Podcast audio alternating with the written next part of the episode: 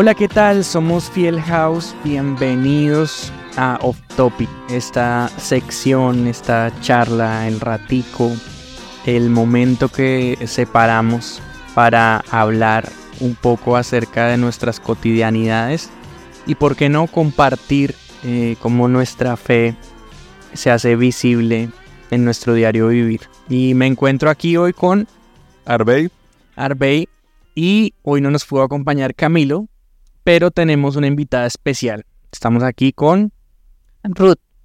Bien, y queríamos compartir hoy un tema que ha, ha venido sucediendo en las últimas semanas en nuestras en nuestra vida personal, pero también eh, hemos visto que mucha gente en nuestra comunidad ha venido atravesando también situaciones muy difíciles personales, crisis económicas, crisis en salud. Y es en estos momentos en donde la fe de un cristiano realmente se evidencia. Porque pues pienso yo que uno en la vida cotidiana no necesita mucha fe. Cuando todo está bien en la vida no se necesitan grandes cantidades de fe porque pues todo va bien y no, no es necesario como eh, una ayuda especial de parte de Dios. Sí damos gracias a Dios todo el tiempo, todos los días nos levantamos y, y damos gracias por el día, por las nuevas oportunidades y todo, pero cuando tenemos una vida relativamente tranquila, eh, no hay como, como ese momento.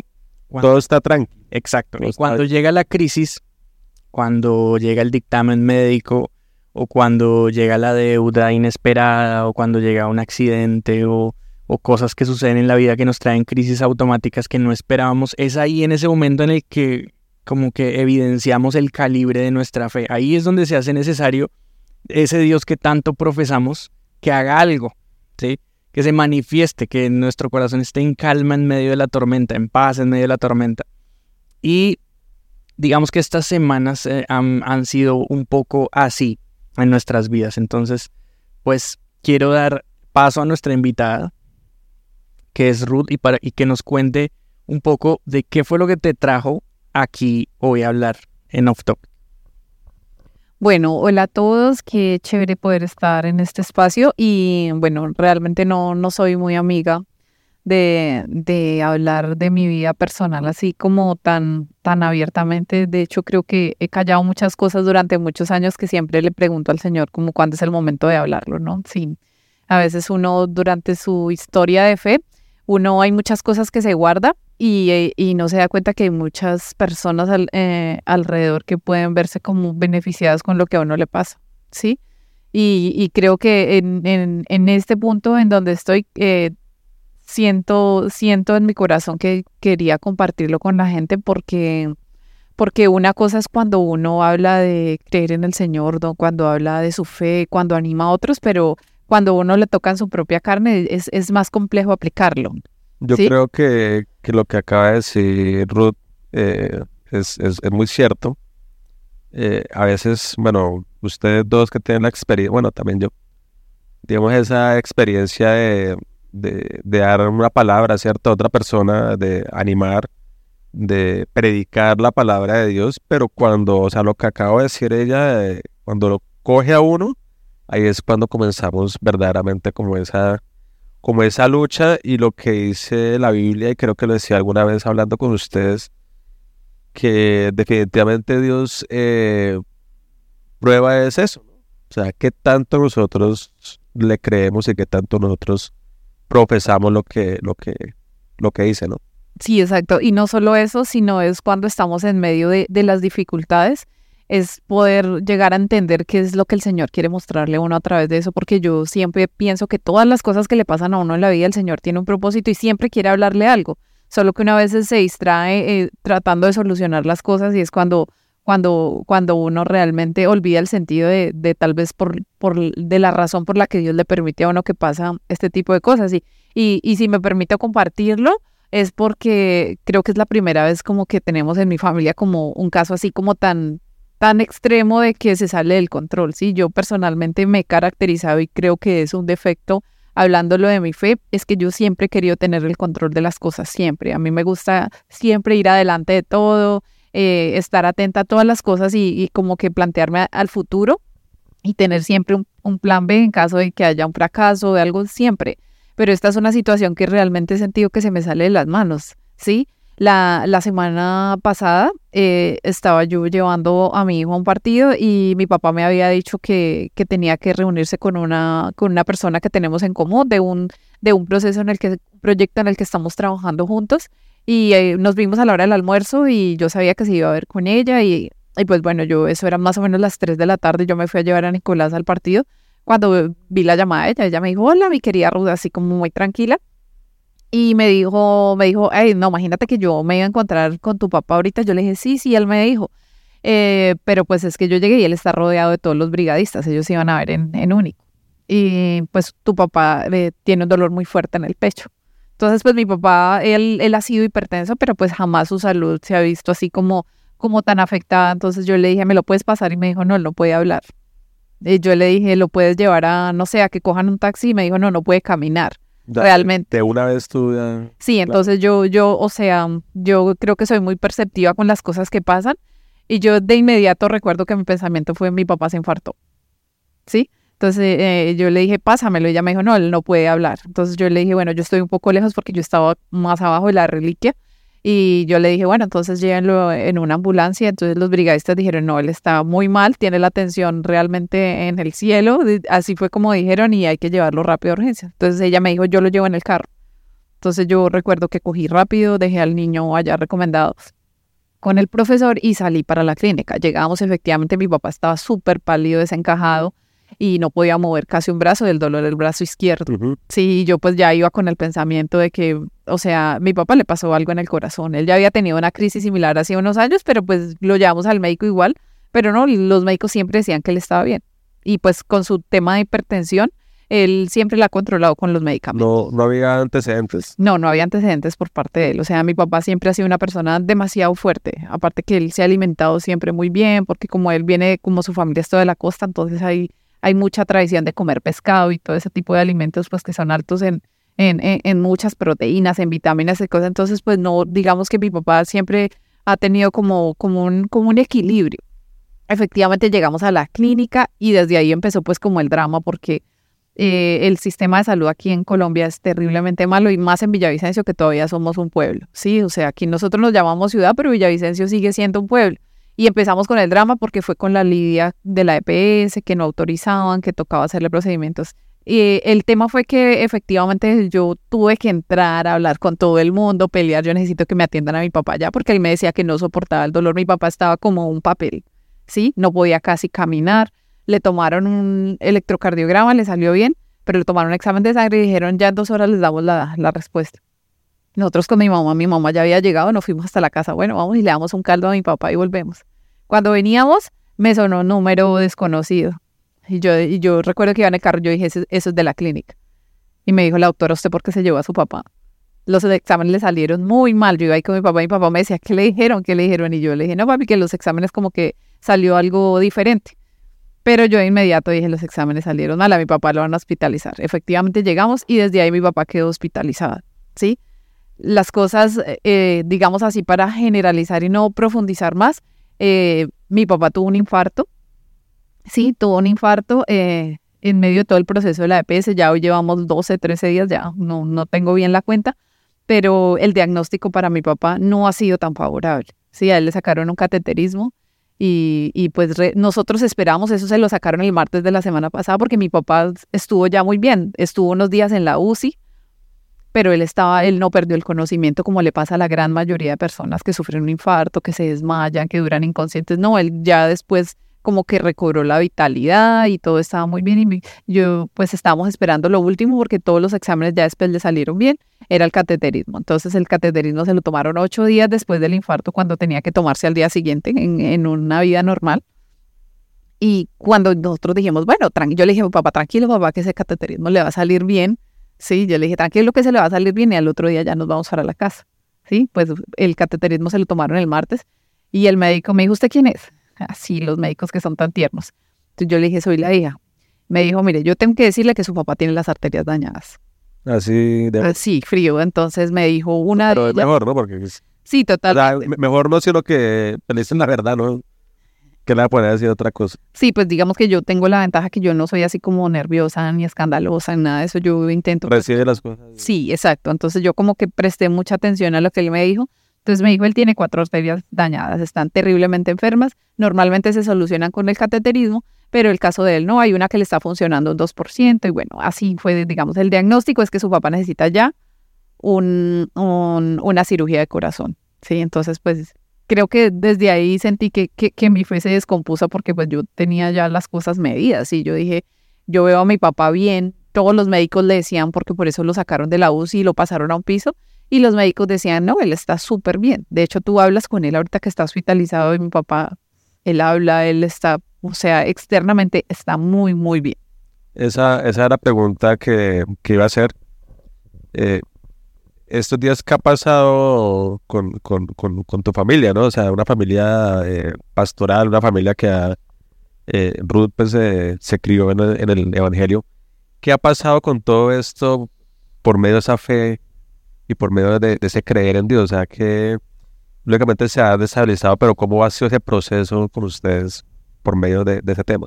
Pues yo creo que han sido muchos días de altos y bajos. Sí, yo digamos que en medio del corre-corre eh, he estado muy al tanto como de, de los papeles, de todo lo que hay que hacer, pero sí he sentido como que la fe de todos ha estado como en un sube y baja todos los días porque hay unos días en los que, no sé, uno ve bien a mi papá y uno dice, no, el Señor está orando, ¿sí? Pero uno habla con los médicos y uno, y uno dice, entonces, ¿dónde está el Señor? Sí, a veces uno, uno siempre eh, o, no sé, a mí me ha pasado que yo, yo he sido muy, pri- muy privilegiada en muchas cosas. Entonces, cuando uno se encuentra con esas situaciones, uno quiere ser privilegiado en eso. Ah, bueno, que hay gente esperando, pero a mí me atienden primero, ¿sí? Entonces, la fe en nosotros ha estado porque, de hecho, hablábamos con mi mamá, ¿por qué nos pasa esto? Sí, y, y- y- y sería mentirosa yo el decir que no me he hecho esa pregunta porque, o, o se la he hecho al Señor, yo le decía al Señor, ¿por qué Dios? Sí, porque de hecho yo veo a mi papá así, a veces como tan afligido porque tienen que todo el tiempo estarlo chuzando, haciéndole procedimientos y cosas que le han salido estando en la hospitalización y, y- en medio de eso le preguntaba al Señor, ¿por qué? Sí, y mi mamá también, de hecho, me, me lo ha hecho, mi papá no, no, nunca lo ha dicho, pero, pero en medio de eso le hemos, sí le hemos preguntado al Señor, Señor, ¿por qué, por qué nos pasa esto en un momento, en un momento como este en el que estábamos, digamos, empezando como algún proyecto, sí, hablando del tema laboral, entonces pues obviamente esto detiene muchas cosas y detiene la vida por completo, sí, porque la vida de nosotros ha sido eh, eh, en la clínica todo el tiempo, sí, de hecho los primeros días casi no dormimos, no había tiempo para nada, era turnándonos, entonces sí es, es ese momento en el que uno como que le pregunta al Señor por qué y a veces es simplemente un silencio. Sí, creo que una de las cosas, yo que he estado, digamos que al margen de la situación, pero muy pendiente de ti y de lo que hemos hablado mucho, es de que yo que te conozco, sé que a ti te gusta mantener control sobre todo, ¿sí? Todo en, en- en la vida, ¿sí? El control sobre las finanzas, sobre tus hijos, sobre las cosas que hacemos o los proyectos que tenemos. Siempre como que tienes todo muy, muy bien planeado, pero en este tipo de circunstancias eh, que suceden así de un día para otro, eh, este tipo de crisis eh, que suelen aparecer, lo primero que se pierde es el control, porque ya no depende de algo que puedas hacer tú.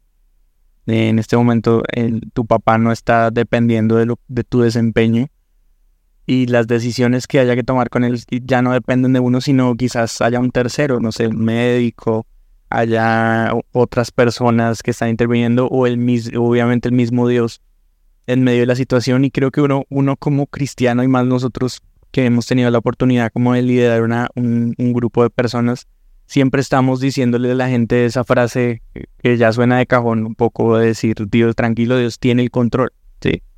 Cuando, cuando, cuando mí me cuentan situaciones difíciles, creo que siempre termino diciendo esa frase, quizás no con esas palabras, pero siempre termino diciendo lo mismo, ten paz, ten fe, Dios tiene el control, pero cuando le toca a uno ceder el control y que Dios tenga el control, ahí es donde cre- creo que las, la situación se pone muy complicada, ¿sí? Porque, porque no es fácil, no es fácil eh, depender totalmente. ¿Cómo ha sido eso para ti, el, el depender de Dios estos días?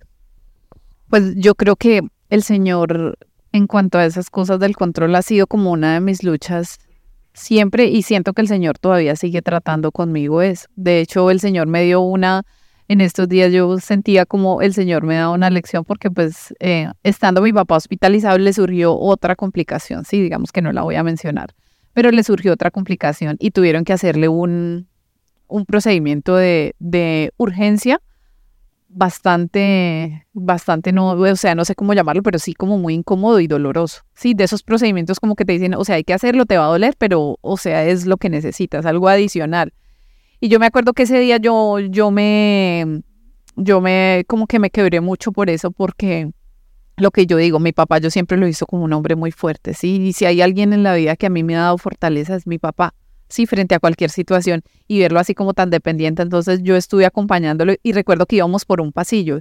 Yo no, en, digamos que en estos días no he tenido como el tiempo de sentarme o arrodillarme en la habitación y tener por lo menos una media hora para orar, ¿no? Yo creo que al, de, en estos años para acá he podido desarrollar una relación con el Señor en, que, en el que yo le voy hablando en el día a día, ¿sí? Entonces cada cosa yo hablo, hablo mucho con el Señor en lo que me pasa y, digamos que mi comunión con Él es permanente. Y recuerdo que íbamos por ese pasillo, yo iba a la enfermera, mi papá lo sentaron en una, en una silla de ruedas y yo iba ahí detrás caminando, ¿sí? Pero cuando yo iba caminando por, por ese pasillo, yo, yo sentía mucha tristeza. Sí, yo recuerdo que sentía mucha tristeza y mientras íbamos caminando eh, por el pasillo, porque íbamos al lugar donde toman las ecografías, eh, eh, yo, yo, o sea, no pude controlar y se me salían las lágrimas. A mí realmente, pues digamos que no es tanto que me guste llorar y cuando lloro es como en un caso extremo y se me salieron las lágrimas. Pero yo en ese momento como que, como que en el espíritu recordé una visión que tuve hace, hace un tiempo cuando yo me había como separado del Señor y, y, y volví a Él. Yo eh, en, en una visión recuerdo haber visto a Jesús sonreírme. Sí, recuerdo una en medio de como una experiencia así sobrenatural con el Señor que veía su sonrisa, ¿sí? Y en ese momento se, me vino ese, esa, como esa imagen y empecé a sentir, eso creo que solamente se lo compartí a una amiga la semana pasada que estaba como desanimada y iba adelante mi papá, la enfermera iba empujando las sillas ruedas y yo iba detrás de ellos, pero yo en ese momento, en ese pasillo, yo empecé a sentir una fuerza detrás mío, ¿sí? Y yo empecé a sentir y sentía como el Señor me decía, yo estoy en medio de todos estos pasillos. Sí, el Señor como que yo podía escuchar eh, esas palabras del Señor donde cada enfermo que está ahí estoy yo. Y podía, o sea, no tenía una respuesta de por qué estaba pasando, pero sí podía sentir que el Señor nos iba acompañando y sentía una fuerza muy, muy extraña en mi espalda. De hecho, ni siquiera era como capaz de voltear a mirar, pero podía sentir que el Señor en ese pasillo me iba acompañando. ¿Sí? Entonces creo que eso ha sido una de las lecciones más grandes que yo he recibido, que en medio de la prueba, ahí está el Señor. Eh, dice, dice Ruth que, que en cada enfermo hay, está, está, Dios, ¿no? Y en cada enfermo hay una historia de vida, sea que gente que no crea verdaderamente en el poder sanador de Dios, o sea que nosotros lo, reconozcamos. En, en, en, lo personal me hace recordar eh, a mi hermana, mi hermana, eh, digamos, la, la del medio, ella pasó por un proceso muy delicado y pues yo creo que, que siempre en, en, en, nosotros va a haber la, la, respuesta favorable. O sea, como que, como que yo te creo Dios, pero dame lo favorable para mí. Más no miramos lo, lo desfavorable. Pero en lo desfavorable también está Dios, ¿no? Es, digamos, complicado entenderlo cuando nos toca a nosotros. Y, recuerdo mucho eh, esa historia porque pues, nos, nos tocó así como te, te está tocando a, ti ahorita, de, tu papá, porque eh, a mi hermana le, le, diagnosticaron que ya iba a tener, que iba a tener, ¿no? Eh, leucemia, el cáncer en, en, la sangre. Ya tenía 12 años y, y mi mamá, pues siempre hablaba que mamá, mamá ha sido una persona muy fuerte, así como, como es tu papá, y digamos en esa parte espiritual y toda esa cuestión, ella se, se, se metió en, en, en, el, en el Señor y era una señora que ya oraba de 1 de la mañana a 4 de la mañana y tal. Y en, y en ese proceso nosotros comenzamos, o sea, yo aprendí mucho de, no solamente de una respuesta de, de Dios, sino cualquier respuesta de parte de Él, ¿cierto? Lógicamente, siempre queremos lo favorable, siempre queremos que las cosas salgan bien. Eh, y recuerdo que, o, se me da a la memoria que Sirley, ella se llama Sirley, mi hermana, ella, eh, la, la, muchacha que estaba al lado también tiene lo mismo, falleció. Entonces, me acuerdo, por eso lo, que tú dices, para, para, para uno la respuesta es negativa y para otro es positiva. Y uno se ponía a pensar, uno decía, bueno, no sé si porque uno es cristiano, uno va a la iglesia y toda cuestión, es porque Dios le, le, le responde de esa forma. Pero no, puede ser que sí, puede ser que no. Y mi hermana al final, al final de cuentas, ella eh, decidió por esa muerte de esa, de esa compañerita de habitación ser médica. Ella es, ella es médica, es especialista en, en, bueno, no me acuerdo qué especialista es. Pero son esas historias que, que yo creo que seamos no creyentes o, o, o, o, sí, hay que pasar en algún momento. Y lo que estamos hablando aquí, yo creo que el punto central es eh, la, la que la prueba de, de, de, esa fe. Eh, yo creo que a ti o a, o a, o a Brian, de pronto han dado caso que pase algo también, y lo que estamos hablando ahorita extra micrófono, si nos llega a pasar, eh, ustedes miran esa posibilidad, o sea, miran esa posibilidad de que esa parte negativa llegue a sus vidas y cómo la, cómo la toman. Sí, claro, pues es que es, es difícil porque uno siempre tiene la fe en que va a ocurrir todo lo bueno, lo que usted acaba de decir. Creo que, creo que uno siempre está predispuesto para que Dios haga el bien porque es un Dios bueno. ¿sí? Sin embargo, eh, ejemplos, no solamente en nuestras vidas, sino en, en, la misma palabra, vemos ejemplos de personas que estaban sufriendo por una crisis y que Dios no intervino en esa crisis personal y no hay una razón evidente. ¿sí? Un, un ejemplo de eso, eh, por ejemplo, se sabe, o los, los, teólogos afirman que el aguijón en la carne del que hablaba Pablo, eh, muy posiblemente era una enfermedad que él tenía crónica, algo que lo aquejaba todo el tiempo. Y uno diría como el apóstol más efectivo de Jesús, el que escribió medio Nuevo Testamento prácticamente, el que sentó las bases para el Evangelio de la gracia de Jesús. ¿Cómo es que Dios no hizo nada en esa situación? ¿Sí? ¿Por qué? ¿Sí? ¿Por qué si, si Jesús se caracterizaba por hacer milagros? Cuando Jesús estuvo en la tierra, él, no rehuía de los enfermos, al contrario, él los buscaba y los sanaba. Incluso a gente que ya había pasado de enferma a estado fallecido, y hoy los resucitaba. Porque a sus más fieles discípulos, eh, digamos que permitió esas pruebas, ¿sí? y no solamente a Pablo, sino que hay, muchos ejemplos. De hecho, se me, ahorita pensaba en uno al que el mismo Pablo le, recomendaba tomar vino, no me acuerdo cuál era, porque tenía problemas estomacales. Sí, sí. ¿sí?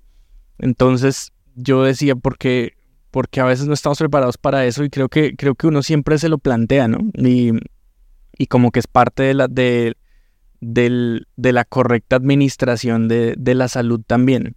¿sí? Creo, que, creo que uno tiene que cuidarse, ¿sí? más allá de que creamos en un Dios eh, todopoderoso para hacer milagros y cosas, creo que uno desde la juventud tiene que cuidarse. Esta semana hemos estado hablando mucho con Rudy y hay cosas que ya me ha dicho como, por ejemplo, nuestra alimentación va a cambiar, ¿sí? que todavía no entiendo bien cómo, pero, pero hay cosas... Cero Coca-Cola. Como, bueno, ahí vamos viendo. pero hay cosas en las que uno sí tiene que ser como un, un buen administrador de su cuerpo para no obtener ciertas consecuencias. Obviamente, pues sabemos que Dios está eh, encima de todas las situaciones y que Él está cuidándonos, pero creo que también tenemos que tener cierta responsabilidad nosotros y lo que está haciendo Ruth con, con el pastor, con su papá, es, es precisamente eso, teniendo como cierta responsabilidad. Sabemos que Dios va a actuar, sabemos que Dios está en la situación, sabemos que Dios está, como decía ella, en el pasillo del hospital, en todo, todo, todo pero no por eso vamos a dejar de hacer las vueltas, de hablar con quien, quien toque hablar, de, de enviar las cartas que toque enviar para, para los temas de la operación, para los exámenes. No, o sea, no por eso dejamos de hacer lo que está en nuestras manos porque hace parte de nuestra fe en acción. Nosotros hacemos lo que podemos y Dios se encarga de hacer lo que no podemos hacer. Sí. Eso es lo que está en nuestras manos, pero pues sí, claro, uno siempre está como, como pensando en ese tipo de cosas y, y pues eh, yo que he estado en esta situación como más de testigo porque he estado como más pendiente de, de Ruth, eh, hay cosas que ella me cuenta que yo me quedo simplemente sin palabras. O sea, cuando llegan estas crisis uno sencillamente a veces no tiene nada que decir. ¿sí? No, no sé, no sé. O sea, se esperaría que, que uno tuviera siempre como la palabra de parte de Dios para levantar el ánimo y eso, pero hay cosas en las que uno simplemente pues yo escucho. Digamos las noches que ya he llegado de caída por el tema escucho y como que pues simplemente la acompaño porque que no hay mucho que decir. ¿sí? O sea, tenemos obviamente nuestra fe en el Señor y todo, pero pues eh, seguimos siendo humanos. Sí, lo que, lo que hablamos ahorita eh, fuera de micrófono de la situación que me preguntaba por, eh, por, el, por el chico que, que conocíamos, ¿cierto?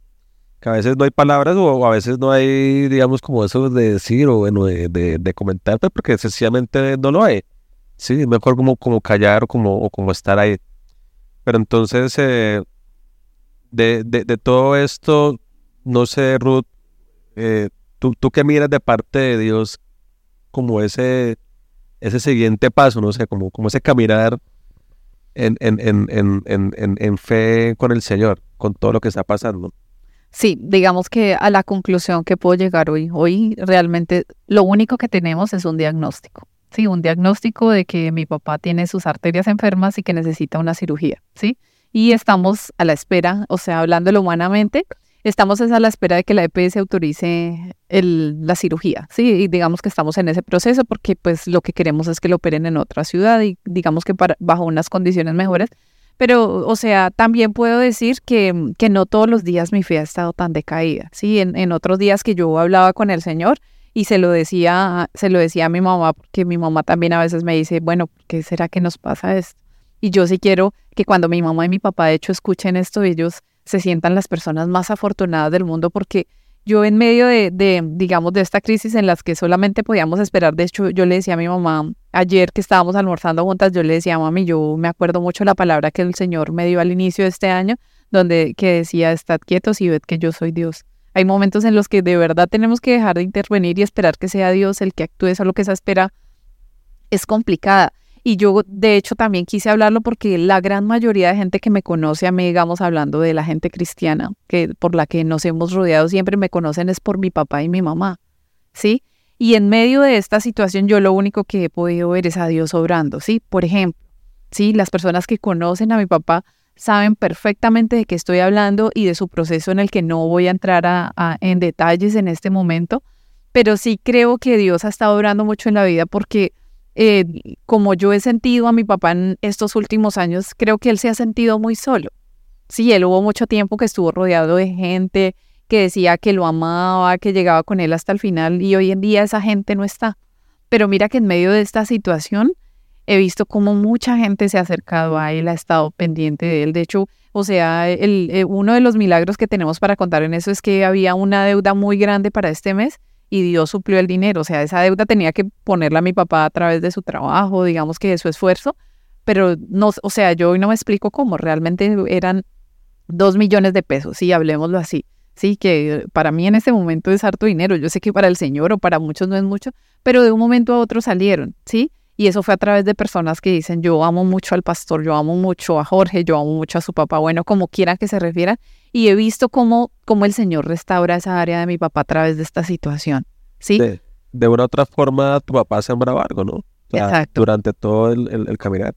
Exacto, sí, y pero cuando, cuando uno a veces en, en otras situaciones, digamos, ve como ese, como ese alejamiento de las personas, de esos que uno creía que eran así como cercanos de esas personas y sentirse así decepcionados. Yo creo que, que, que este momento, lo y, lo he podido ver de mi papá, veo como cada vez que recibe una llamada, cada vez que recibe unas pocas visitas porque no ha podido recibir muchas, eh, como, como su corazón como que se va llenando, ese corazón que estaba como tan vacío por, por muchas circunstancias de la vida y entonces yo veo cómo el Señor está sanando su corazón a través de, de, de, una circunstancia difícil, ¿sí? De una circunstancia que, que, es compleja en este momento. veo cómo el Señor está, está sanando su corazón y para eso, eh, para mí es muy, es muy gratificante porque, porque si bien es cierto, eh, el, digamos que el corazón solo lo sana el Señor, hablando de la parte emocional, ¿sí? esas áreas, eh, la familia, los allegados, por más que sea, siempre están ahí tal vez y dicen, bueno, cuenta conmigo y eso, pero ese dolor en el corazón, esa decepción, ese, esa desilusión, solo la puede sanar el Señor. Y es increíble cómo el Señor lo hace a través de personas que uno realmente no esperaba. Y eso es muy lindo. Y, ni decirlo a través de mi mamá. Con mi hermana mayor, espero que no se enoje por escuchar esto, tal vez sí, hemos tenido una relación un poco distante y debo decir que es por las ocupaciones, ¿sí? Mi hermana mayor y su esposo, ellos son pastores de una comunidad cristiana aquí en Villavicencio y en medio de la ocupación de todos estos años, pues hemos estado un poco ausentes sí, hemos estado un poco alejados tanto ellos como nosotros por, por, la, por las distracciones.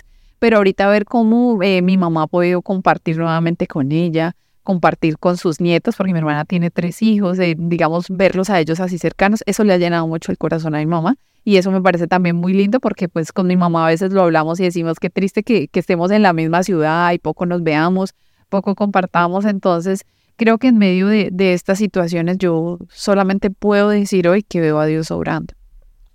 Yo creo que algo de, agradecer, pues los que eh, leemos o, o los que estamos siguiendo las cosas de Dios y seguimos creyendo en Él, es eh, eso tan, digamos, para a veces tan simple para uno decir, no, yo creo en Él, pero en ese momento es tan grande porque de una u otra forma le pregunto, pregunto a ustedes, si estuvieran en esta situación y ustedes no tuvieran de dónde agarrarse, agarrarse en qué sentido, en fe, ¿ustedes qué harían?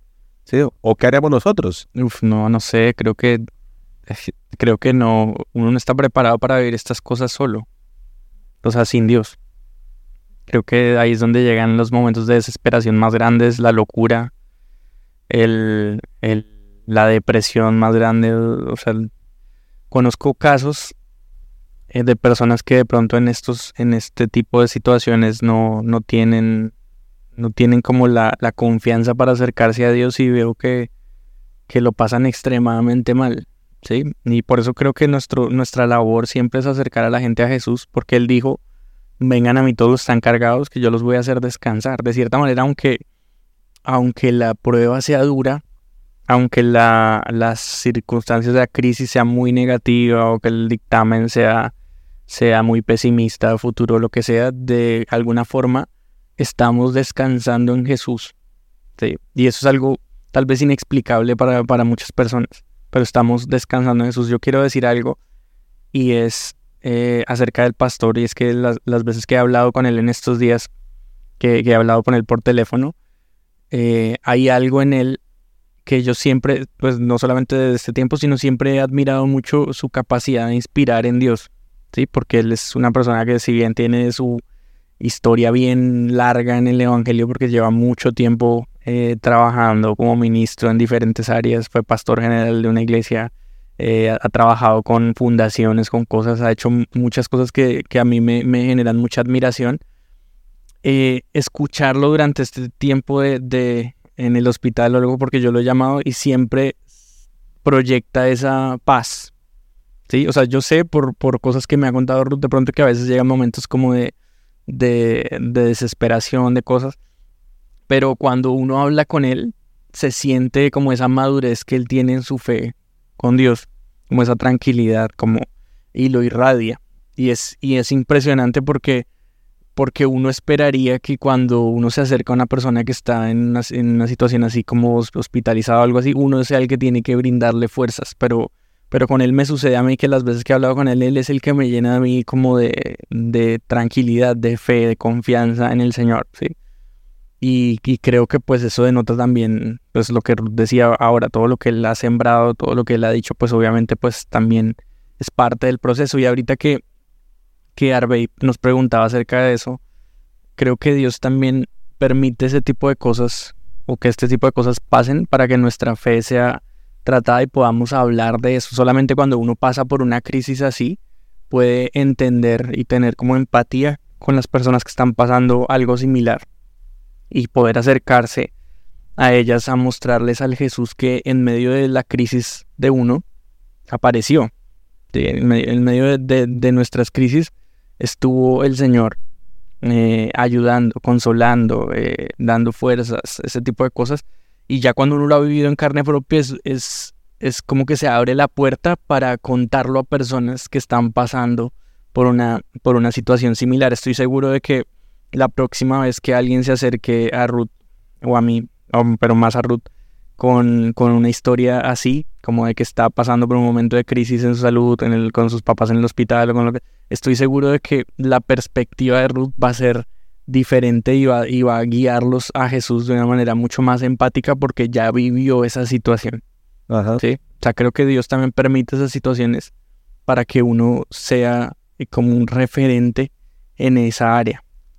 Sí, eh, lo, lo, pregunto, bueno, la, la, pregunta que le hacía a ustedes es porque a veces uno quisiera, y, ustedes como líderes de, de, la, de la, comunidad, y, bueno, uno también que, que conoce a la, gente, uno quisiera que esas personas supieran eh, ese Dios que no solamente es para, para darle las gracias por algo que está bien, como ustedes decían ahorita, sino que en medio de las cosas pesadas y recontrapesadas, eh, él sigue ahí.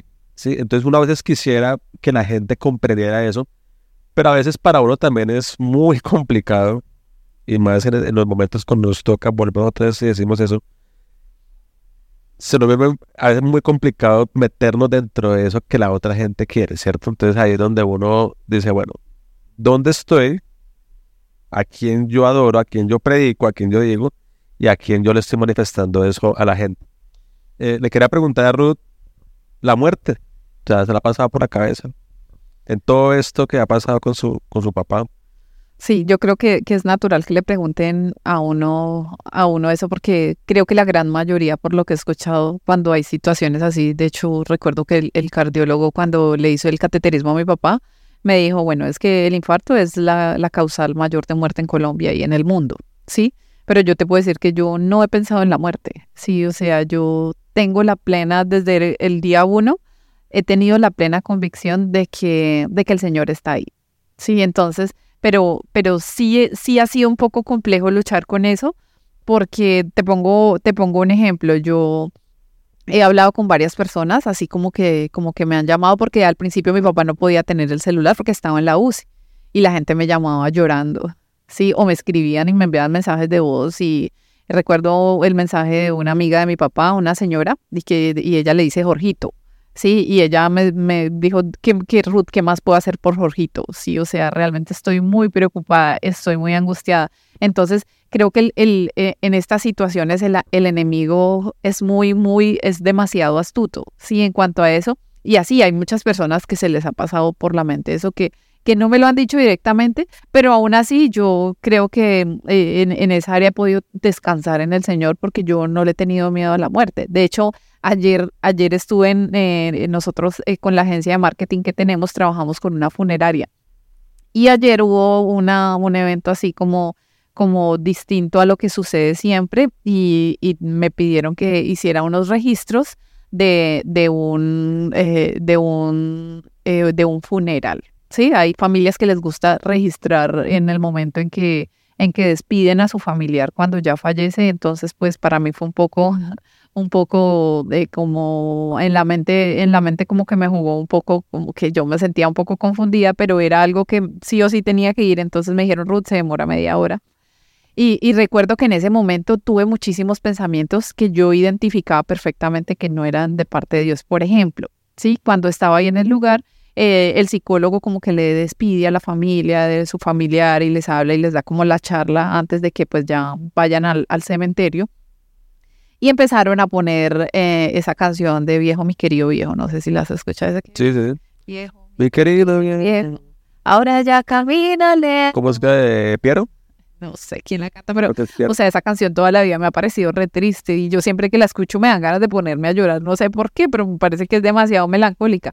Pero recuerdo que en ese momento tuve un pensamiento, un pensamiento que sé que no era mío ni de parte del Señor, que me decía, cuando usted le esté cantando eso a su papá, ¿sí? Cuando esté en un momento como ese, yo de inmediato como que rechacé el, el pensamiento, pero el enemigo, el enemigo siempre está ahí, o sea, creo que, que él tiene su, su estrategia para hacerlo, pero hoy puedo decir que el Señor siempre ha ido adelante mío en cuanto a eso, porque si yo tal vez estuviera pensando en la muerte, creo que no hubiera tenido la fortaleza que me ha tocado para, para muchas cosas, porque no es una fortaleza solamente física, sino también mental, porque en esto se requieren muchos procesos de hacer gestión de cantidades de cosas, pero creo que el Señor ahí adelante y en cuanto a eso, creo que he podido descansar en el Señor. No, no, no he pensado en, en la muerte. Y creo que estos días, eh, bueno, digamos que en el, en el círculo de, de nosotros, eh, dentro de la comunidad, ¿no? Dentro de nosotros eh, se ha reflejado mucho como, como esa cuestión de la muerte, ¿no? Lo que está hablando Ruth, en el caso también de, de, de la, del, chico que, que, que, falleció y que, y que también Brian lo, lo, lo, mencionaba. o, lo, o, lo, o, lo, recordamos a, a él ahorita cuando estamos hablando. Pero como dice Ruth, es, es normal en medio de toda esta cuestión tan pesada de, salud eh, que le den eh, un diagnóstico como dice ella. Eh, a veces decimos, no, pues mi, mi fe, mi creencia está en el Dios de la vida, ¿no? En ese Dios que puede levantar ahí, pero por allá, en lo más profundo, por allá, en lo más... Se nos pasa, si sea por un momentico, fue madre, la muerte el, el, el, el, no estar, el, de pronto pensarlo peor, el, de pronto una llamada.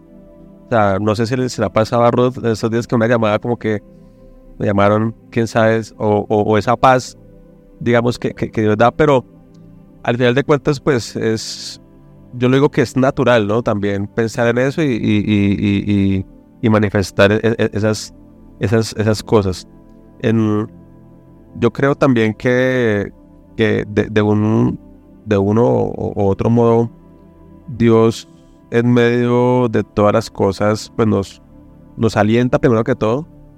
Para las personas que están escuchando, si de pronto en este momento están pasando por una situación supremamente complicada, que yo sé que a veces suena cliché decirle, eh, Dios está ahí, sigue creyendo, etc., pero pues es algo que pronto uno no está pasando, eh, pero es de ánimo y es de seguir confiando en lo que Dios ha prometido para nosotros. Sí, eh, respecto a eso que decía ahorita Arbey de la muerte, creo que eh, nosotros como cristianos seguimos el ejemplo de Cristo. Y Jesús en una parte que acabo de buscar, que está en Marcos, eh, capítulo 5, dice que él llegó a, un, a, donde una multitud y la gente le él preguntó por qué hay tanto alboroto y la gente dijo, lo que pasa es que la hija de Jairo está muerta. ¿sí? Y él responde ella no está muerta, solo duerme. Entonces Jesús tampoco tenía en mente la muerte, sino que él, sabía lo que llegó a ser y como que siempre esa no fue ni siquiera una posibilidad para él y creo que nos enseña mucho con ese texto, no está muerta, solo duerme. Eh, quizás en este momento estamos pasando por situaciones que parecen muy definitorias, ¿sí? como, como la crisis en, salud, por ejemplo, una crisis económica, algo que parece que es, que es determinante, que ya de esa no nos levantamos.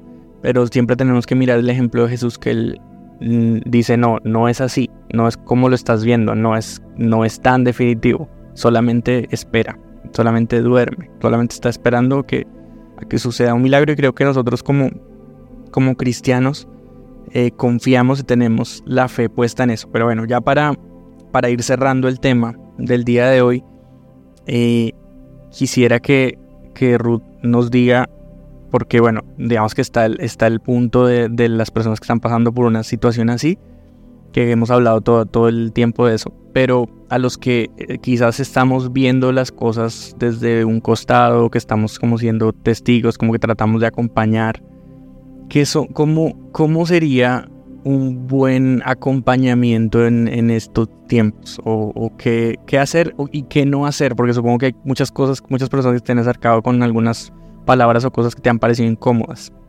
¿Sí? ¿Qué no decir o qué decir en estas situaciones?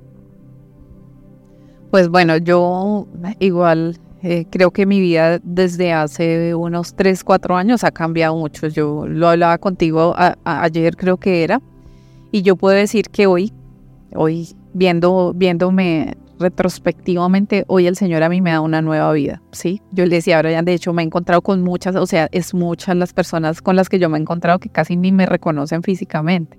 No sé por qué, realmente me dicen que es que he cambiado mucho, que me veo muy diferente. Yo le decía a Brian que porque me he encontrado con gente así, pues uno en las clínicas se encuentra con muchas personas conocidas, muchas, y por mi trabajo pues he tenido la oportunidad de conocer mucha gente. Y, y llegábamos a la conclusión llegábamos a la conclusión de que eh, hoy el Señor a mí me ha hecho una nueva criatura, como lo dice la Biblia, ¿sí? Y, y, algo que yo he aprendido es que siempre lo más importante, lo más importante de cualquier situación es que nosotros debemos creer en el Señor y tenerlo realmente en nuestro corazón, o sea, creer en el Dios que es capaz de hacer cualquier cosa. Y en una circunstancia como esta, siempre, siempre es importante eh, eh, um, determinar qué viene de parte de Dios y qué no viene de parte de ¿sí? Porque a veces uno actúa impulsivamente, ¿sí? Yo por lo menos eh, me he encontrado en situaciones en que he querido realmente pelear con los médicos, ¿sí? O con el personal, o sea, es como, o sea, es una sensación de quererme hasta, mejor dicho, irme hasta los golpes por las injusticias que uno ve, ¿sí? Pero yo siempre siento que el Espíritu Santo está ahí como que como calmándolo a uno, ¿sí? Entonces, creo que es muy, muy importante eh, estar en un diálogo constante con el Señor. Porque uno siempre cuando está tan cerca del Señor o, cuando tiene a Dios en sus planes, uno siempre sabe que si está actuando bien o, realmente uno sabe, uno escucha esa voz que la gente dice que no, que es que es su, suyo interior, que le dice como que cállese un ratico, ¿sí? Como que no le diga eso, ¿sí? Entonces es muy importante porque yo he visto cómo Dios ha puesto gracia en mí, ¿sí? Hay mucha gente que me ha ayudado al interior de la clínica que jamás me ha conocido, pero tienen cierta empatía conmigo y dicen, venga, venga, yo le ayudo, venga, yo le colaboro, pero yo creo que eso no es gracias a mí, sino es gracias al Señor y es entender eso, es entender primero que, que el Señor es el que pelea por nosotros, ¿sí? Y de hecho un, pasaje que he tenido en mente y que a veces me da risa porque ni yo me lo creo, pero no sé por qué está todo el tiempo, que es cuando David enfrentó a Goliat. Sí, tengo en mi mente y lo voy a decir y sé que tú me vas a decir que no, que la versión Reina Valera es como muy utiliza un lenguaje muy como, como, como a veces muy confuso, pero yo lo tengo porque así me lo aprendí de pequeñita. Sé que David cuando enfrentó a Goliat le dijo, tú vienes a mí con espada y jabalina, pero yo vengo a ti en el nombre de Jehová de los ejércitos. Y es muy chistoso porque cada vez que yo voy a hablar con un médico, con un administrativo, yo tengo ese pensamiento involuntario en mí. Yo, tú vienes a mí con, no sé, con papeles, con argumentos, pero yo vengo a ti en nombre de Jehová de los ejércitos y hablo con ellos y termina haciéndose la voluntad del médico, de, de los administrativos, ¿sí? Pero pero he podido ver cómo en medio de cada situación voy en nombre de, ese Dios que, que hablaba David, que es el Dios que me acompaña hoy. Entonces creo que la conclusión siempre es consultarle a Dios, ¿sí? Escuchar esa voz del Señor que siempre está ahí y en medio de tal vez de la espera, de, de, la dificultad, es estar ahí el Señor. Si yo tal vez me hubiera puesto en esta ocasión con mi mamá cuando ella entra a veces en desespero, que ¿por qué nos pasa esto? O por qué esta situación, si yo me siento con ella a llorar, le digo, si realmente es que Dios está enojado con nosotros y está que juega con nosotros a ver en qué momento tal vez vamos a aprender algo que ni siquiera entendemos, ¿sí? Pero yo, recuerdo siempre decirle, mamá, confiemos en el Señor, ¿sí? sí así suena de cliché y todo, pero veo cómo mi mamá se tranquiliza y lo recibe de parte del Señor. Sí, creo que siempre llegamos a, la misma conclusión, ¿no? De, de hablando de, de estos temas de fe, siempre es importante desde la perspectiva en la que, en la que tomamos el tema, porque lo que decía Ruth ahorita último es, muy cierto, creo que la mayoría de la gente que tiene una, una creencia, eh, digamos que eh, basada en la ley eh, o en el antiguo pacto, pensará esto está sucediendo por algo malo que hice, ¿sí? y esto es como estamos pagando por algo malo que hicimos. Nosotros que estamos bajo la gracia de Jesús entendemos que esto no es por algo que hayamos hecho, sino más bien que es con un propósito, es para que Dios se glorifique en algo. ¿sí? O sea, de esto va a salir vida. Hay una canción que a mí me gusta mucho, que cantamos en, en Fiel House, que se llama De tumbas a jardines, y me gusta mucho cuando dice, de las ruinas y tumbas nacen nuevos jardines. Creo que de esta situación eh, todavía queda mucho que contar, ya se nos acaba el tiempo aquí, pero queda mucho que decir y muchas cosas que contar. Pero sobre todo creo que de aquí van a salir muchas eh, historias y muchas anécdotas que vamos a escuchar seguramente en la comunidad Fiel House de parte de Ruth, que van a hablar de cómo este proceso la ayudó a acercarse más a Jesús y a conocer una nueva faceta de Dios o algo diferente. Entonces, em, pues antes de despedirnos, yo quiero que nos despidas tú. Dinos a esas personas de pronto que están pasando en este momento por una crisis de salud, una crisis económica o alguna crisis que vean insuperable. Dales un consejo desde tu perspectiva. ¿Cuál, ¿Qué sería lo que les dirías a esas personas hoy? Pues bueno, eh, mi mensaje creo que para darles es que eh, a la conclusión a la que yo llego hoy es que definitivamente los seres humanos somos incapaces de cualquier cosa. O sea, nosotros no somos capaces de nada comparado a lo que el Señor puede hacer. ¿Sí? Y yo quiero regalarles este, este versículo que desde principio de año yo ya lo dije y vuelvo y lo repito, ha estado en mi corazón, que el Señor me regaló, que dice, estén quietos y vean que yo soy Dios. ¿sí? Eso es, es, muy, es muy lindo porque cuando uno aprende a descansar en el Señor es como cuando es como si abriera sus ojos espirituales y pueda ver y puede ver realmente lo que Dios está haciendo, ¿sí? Entonces es quédense quietos y vean cómo Dios actúa, ¿sí? Eh, eh, es eso. Nosotros por más de que queramos mover el, el proceso y queramos intervenir, nunca lo vamos a solucionar porque lo único que es capaz de hacer lo que nosotros no podemos es el Señor y esa es su tarea. Y bueno, pues eh, déjenos sus comentarios y, compartan este, este, este podcast. Creo que hoy, hoy fue un día un poco más serio de lo normal en Off Topic, pero es necesario porque todos pasamos por momentos así, así que ayúdenos a compartir, a difundir. Eh, recuerden que estamos eh, reuniéndonos aquí la comunidad Field House todos los domingos, así que los esperamos. Y los que no están en Villavicencio, pues gracias por escuchar. Dios los bendiga y esto fue Field House hasta la próxima.